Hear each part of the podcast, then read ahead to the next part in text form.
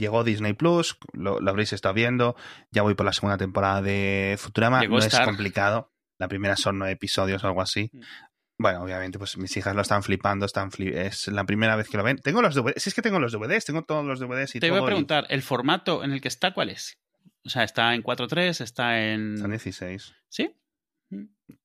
Sí, pero yo no, nunca me he parado a mirarlo eh, cuando se hizo la traducción, pero yo creo que estaba ya en la época en la que las series estaban preparadas para el 16 novenos, pero yo, seguramente incluso todo hecho a partir del 92-93 en animación o no en animación, pero animación más fácil, yo creo. Dices que estaba preparado para ambos encuadres, ¿no? Exacto, para ambos encuadres. Sí, sí, Eso, hay una historia muy triste en general con todos los programas. Eh, por ejemplo, en animación no es difícil, simplemente cortas esto o cortas aquello y está bastante fácil. Si lo has planeado bien, lo que pierdes no es mucho. Eh, en los programas de, de, en vivo que tienen efectos especiales es donde, donde, sale, donde sale mal y no sale mal, o sea, es fácil encuadrar y luego hacer un máster nuevo en, en alta en, en, HD y en panorámico. El problema es que en su momento, por precio, pues los efectos especiales nunca los haces en HD. Siempre esperas poder hacerlos de nuevo luego. Cuando se hacía sobre todo la edición en, en físico, no en digital, tú la hacías a la resolución final. Donde ponías los efectos era ya la resolución final. Si tenías que hacer un render, lo hacías en la resolución final, porque hacer render a más resolución costaba más dinero y más tiempo.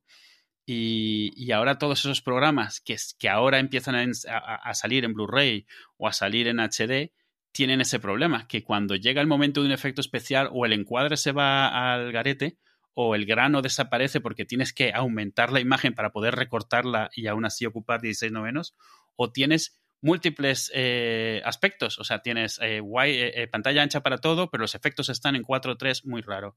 es, un sitio donde la, la previsión en los 90 y eso no funcionó del todo bien. Eh, le pasa, le pasa que. a ver, yo creo que todo el mundo ya era consciente en esas épocas del 16 novenos. Sí, sí, sí. Están, muchas de estas están encuadradas a posta para que cuando lleguemos a 16 novenos se puedan recortar bien. Babylon 5 está hecha así. ¿Cuál estábamos viendo el otro día que también está hecha así? Eh, Expediente X. Expediente X también, el encuadre ya estaba preparado para que puedes recortar de una forma o puedes recortar de otra. Pero tenías el problema de los efectos especiales. Que en Expediente X es menos problema porque hay menos efectos especiales. En una, en una serie que está hecha en el espacio y hecha en ordenador, eh, eh, todo lo que está en el espacio, pues claro, el, impacto es. te digo, es un tema, yo creo que al final, la mayoría de los casos, es un tema de recursos. Sí, que es una forma de decir desinterés, porque recursos. sí es, es, es, una forma del interés que se tiene al hacer de una serie.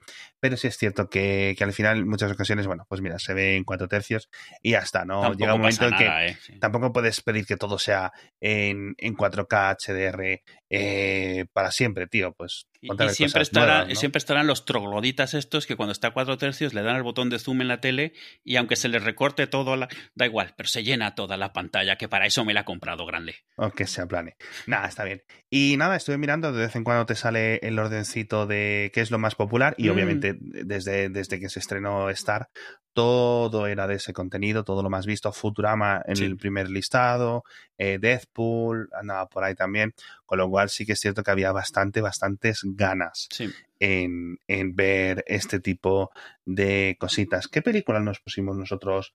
Eh, ay, a ver si me acuerdo. O sea, dijimos, venga, vamos a ver algo del catálogo rápido. Pero vamos, Futurama entero, eh, no tardaré mucho en, en, en caer. Eh, tengo muchas ganas por ver las películas, que eso sí que hace mucho tiempo que no las veo. Futurama? Sí, las cuatro que hicieron después del primer corte. La, la primera película es buena, muy buena. ¿La primera es la de la bestia de las, mil, de las mil espaldas? No, la primera creo que es. Me, he traducido el título ahí aquí en un momento, no sé si haya sido el título. Creo que, es, la, eh, creo que es Vendors Big Score, la ah, primera. Creo, eh, lo voy a confirmar, vamos. Pero vamos, eh, la primera está muy bien, las otras dos no tanto. Así que, bueno, eh, y luego las dividieron como en episodios, etcétera, pero bueno, no me, no me preocupa mucho. Pero bueno, luego en el retorno este que tuvo Futurama, estos dos retornos posteriores, eh, no estaban malos episodios, pero no eran, ya no eran. Sí, no, ya no eran. Nunca, nunca logró volver a lo, al, inicio, que es una pena. Bueno, es una pena, ¿no? Porque al final todo concepto se te gasta y llega un momento en el cual, bueno, otra cosa, ahora está con Disenchanted, pero. Disenchantment pero... Desencanto en español. Sí, pero, pero las primeras temporadas de Futurama fueron brutales, o sea, brutales. Es que fue, fue si, os fijáis, eh, cuando se analiza el porqué de los Simpsons cayeron en desgracia, etcétera, etcétera, que por cierto acabo de leer que reservaban para temporadas 34 hace que 25 temporadas. Y eh, sí, justo, más o menos, más o menos. En la temporada 10-11 se suele poner el límite, dependiendo del fan o del aficionado, a lo mejor te dice, no, temporada 7, temporada 8, etcétera pero vamos, temporada 7 y 8, 9, 10 incluso tienen eh, una media de episodios eh, muy fuerte. Eh, un inciso aquí, em, donde se suele medir el ritmo, más allá de, de, las notas que pueda tener un episodio, pero cuando buscas el análisis de por qué algo es gracioso, por qué no es gracioso, es en el nivel de chistes por minuto. Eh, una métrica relativamente inventada, pero es lo que hace eh, que los episodios de Los Simpson en esa época, las primeras temporadas de, mm, eh, de, Futurama, Malcolm in the Middle, un montón de cosas sean tan brutales. Y es por la densidad específica que hay en todas partes chistes en todas, en las frases, en las devueltas, en las continuamente está pasando algo y de fondo también está pasando algo y además hay referencias a episodios anteriores, sí, sí, sí. Muecas, gestos, los propios actores, etcétera. Es toda una especie de orquesta, ¿vale? y es muy, muy, muy, muy complicado de hacerlo. Eh, muy pocas series lo, lo consiguen hacer durante muchos, muchos, muchos, muchos años me viene a la cabeza siempre un gran ejemplo que yo creo que es eh, South Park. South Park mm, yo creo que es algo que desafía a la lógica, que veintitantos y pico temporadas después sigan teniendo el pulso, por decirlo de alguna forma, tan bien cogido y, y, bueno, y volviendo al tema original, eh, Los Simpson eh, fue en esa época, en el 98-99, justo cuando empezó Futurama.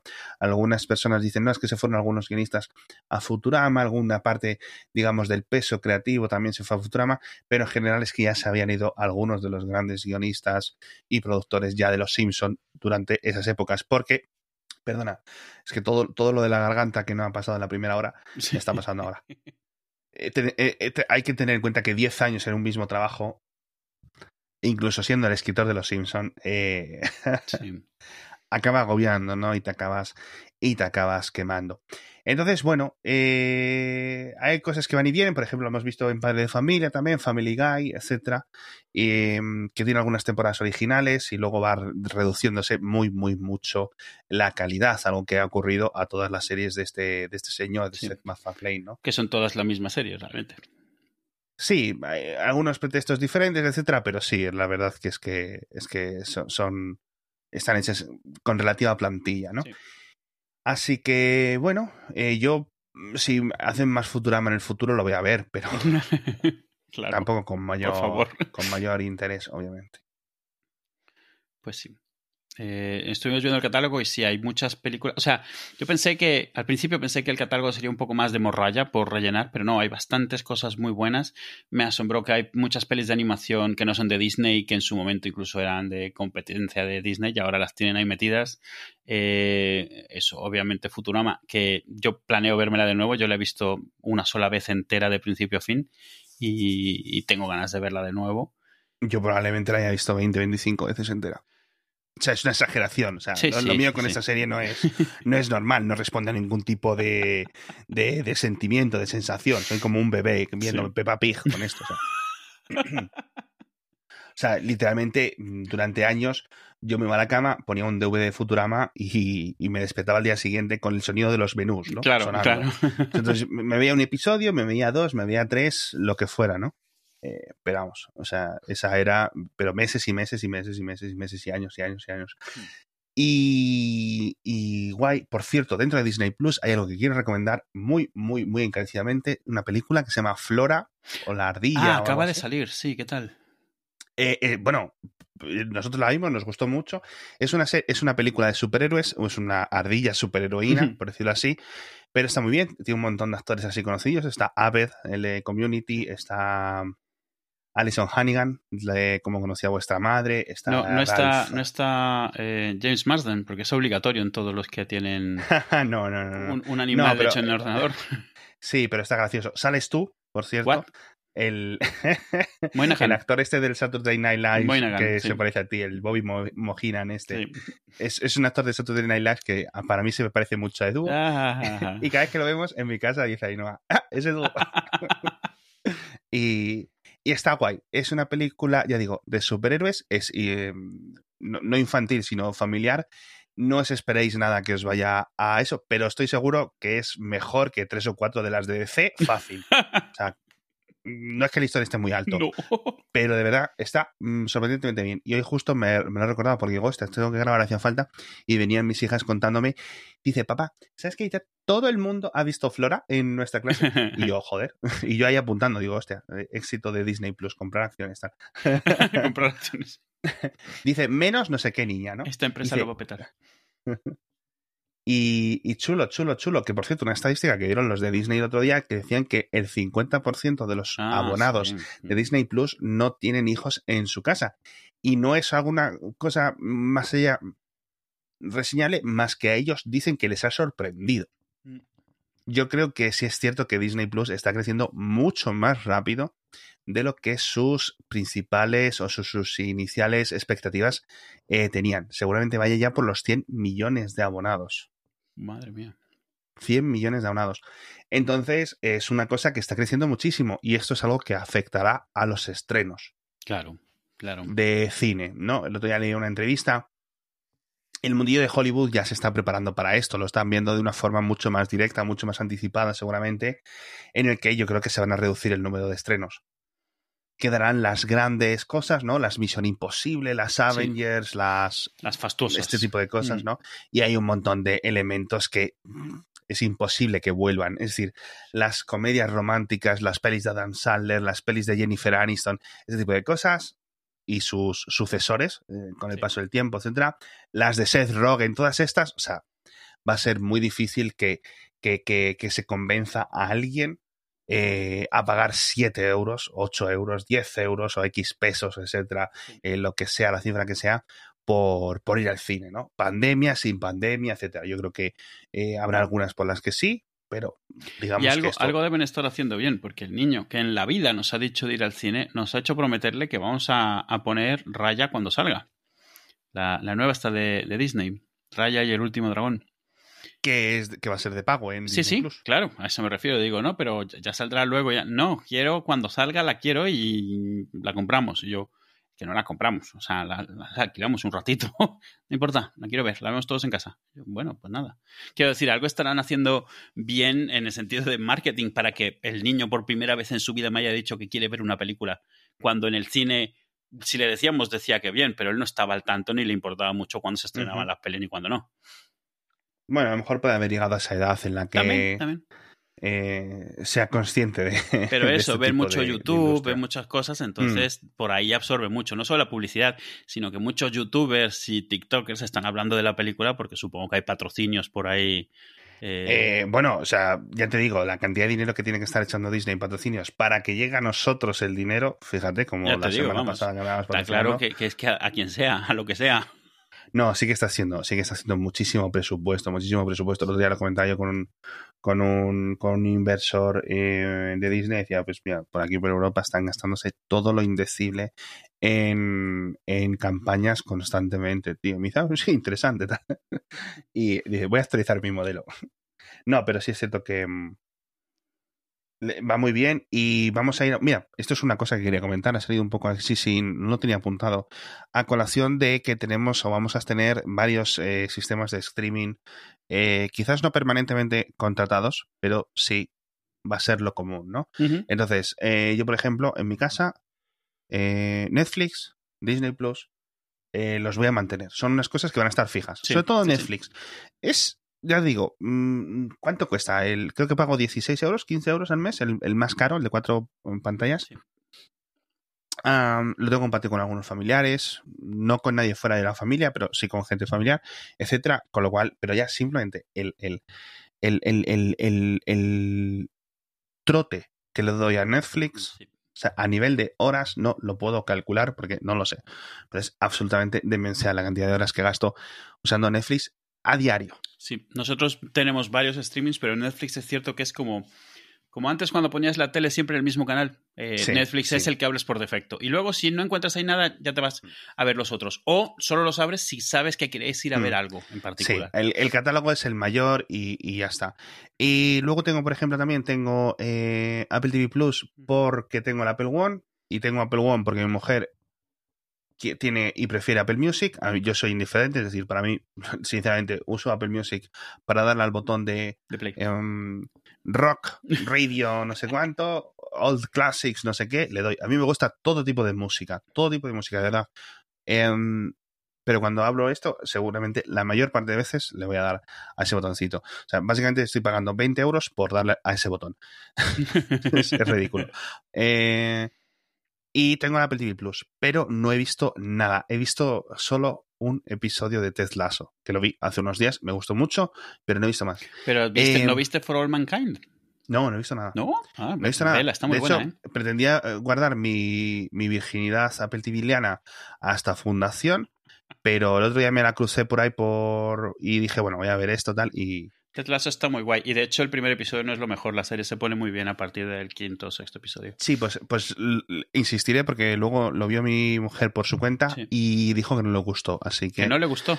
No, efectivamente. Ah, qué gracia, porque es una de esas series que hasta ahora ya había oído a todo el mundo que la veía le gustaba.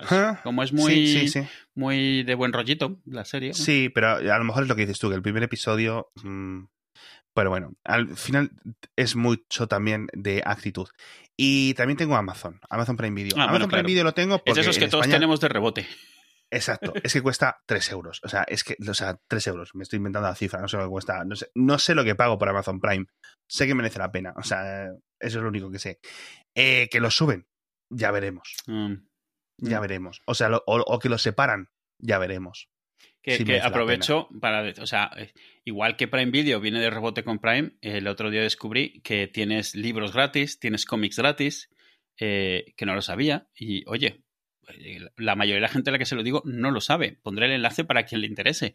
Pero oye, tienes cómics, cómics en español, cómics en inglés, americanos, libros. No, normalmente tienes lo típico, lo suficiente de la saga como para picarte y comprar el resto de, sagas, pero de, de series, de, libros de una serie pero oye, está bien. O sea, si quieres darle un tiento a ver si te acomoda, yo qué sé, leer cómics en línea o leer libros eh, electrónicos, pues ahí los tienes esos que son de calidad real, no son piratas bajados. Sí. Y lo que no tengo, y lo, o al menos lo que contrato muy de vez en cuando, y hace ya varios años que no, es HBO. Mm. Que ahora huele a que me lo voy a coger, para al menos cuando vengan lo de Liga de la Justicia, no sé muy bien cómo, cómo va a llegar pero, pero seguramente me lo pille porque ahí es donde me estoy perdiendo un montón de series que conozco y la gente está hablando de series y me las estoy perdiendo 30 monedas. por no tenerlo. Eh, perdón, bueno, si 30 monedas sí lo he visto en una cuenta compartida de un colega. No la acabo de ver, por cierto, no la acabo de ver. Está muy bien lo que he visto, pero no la acabo de ver. O sea, te ahorraste el eh, penúltimo episodio, que es el más raro, ¿no? No lo sé. Ya, Creo que he visto. Literalmente no sé cuántos he visto, pero más de dos. Eh, bueno, el caso, claro, empezamos a eh, tener un montón de series, que si el Wanda, que si el Mandaloriano, que si el Stranger Things, que si no sé qué, cada una en su casa, etcétera, y mucha gente empieza a agobiarse, ¿no? Por el tema de, oye, ¿qué pasa, tío? Que de repente voy a estar pagando 50 euros. Eh, chicos, no hace falta tenerlo todo. No, no, no hace falta. No hace falta tenerlo todo. Y dicen, no, es que entonces es que estamos pagando lo mismo que teníamos por el cable. Que yo lo entiendo, porque estás pagando por internet por una parte, por tu conexión a Internet y luego por tus eh, suscripciones. Eh, lo entiendo, pero seguimos teniendo una mejora. Uno, que te puedes dar de baja eh, al momento sin tener que perder el resto de cosas.